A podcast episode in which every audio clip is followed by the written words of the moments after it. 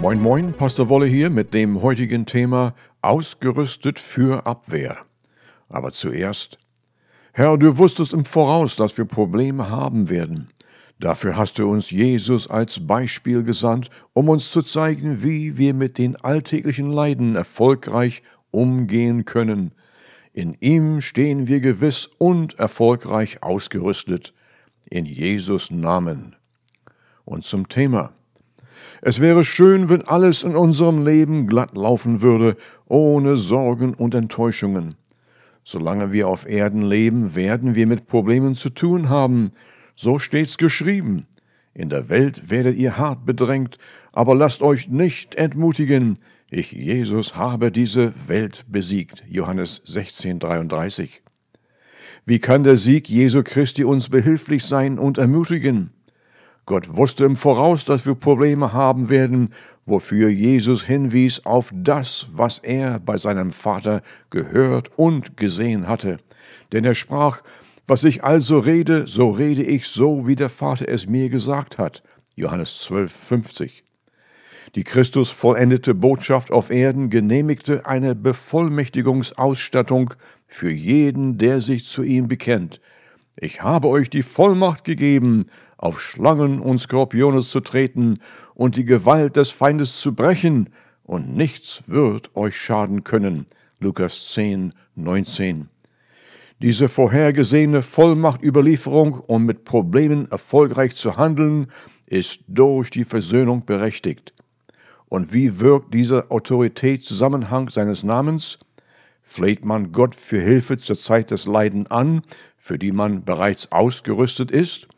Oder befehlen wir wissend als Miterben Christi, Römer 8, 17, was uns zur Verfügung steht?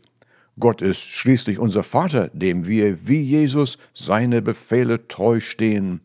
Er sprach, Ich und der Vater sind eins, Johannes 10, 30. Der Sohn tut nur das, was er beim Vater gesehen hat, Johannes 5, 19. Was der Vater mir beauftragt hat, das rede ich auf gleicher Weise, Johannes 12, 49. Und uns, die Gott versöhnten, befahl er, Ihr werdet bekräftigt, wenn der Heilige Geist auf euch kommt. Apostelgeschichte 1.8. Was ich tat, werdet auch ihr tun, sogar Größeres. Johannes 14.12. Ich habe euch bevollmächtigt über alle Gewalt des Feindes. Lukas 10.19. Spricht zu den Problemen und sie werden euch gehorchen. Markus 11.23. Sind wir fest glaubend gewiss, dass solche Verwaltung uns zugewiesen ist? Schaut in die Evangelien, Matthäus, Markus, Lukas und Johannes. Jesus sprach zu seinen Versöhnten, was ich tat, werdet ihr tun werden und sogar Größeres. Seid ihr Reben im Weinstock Jesu Christi? Johannes 15, 5. Und welche Werke wurden von Jesus bewiesen?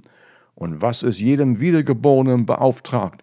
In Markus 16, 17 bis 18 den Blinden das Sehen zu verschaffen, Lahme wieder zu gehen und laufen befähigen, Aussätzige zu heilen, den Tauben das Gehör wiedergeben, Tote zum Leben auferwecken.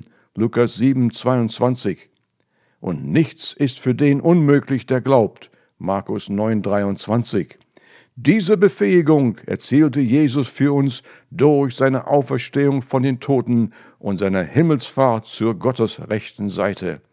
Er sprach prophetisch von seinen Taten, und nichts, was Gott jemals verkündete, bleibt bis zur kleinsten Einzelheit unerfüllt. Als Versöhnte seid ihr erwählt, die Taten Jesu Christi auszurichten, und wenn nicht durch eure Unentschlossenheit, dann durch jemand anderem, der bereitwillig ist.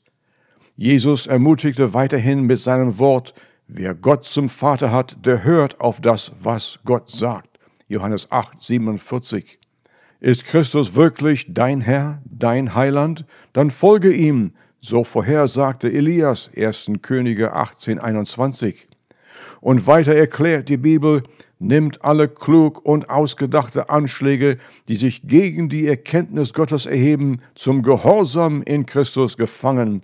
2. Korinther 10, 4 bis 5. In solchen Zeiten inspiriert uns der Heilige Geist zu einer inneren Einschätzung.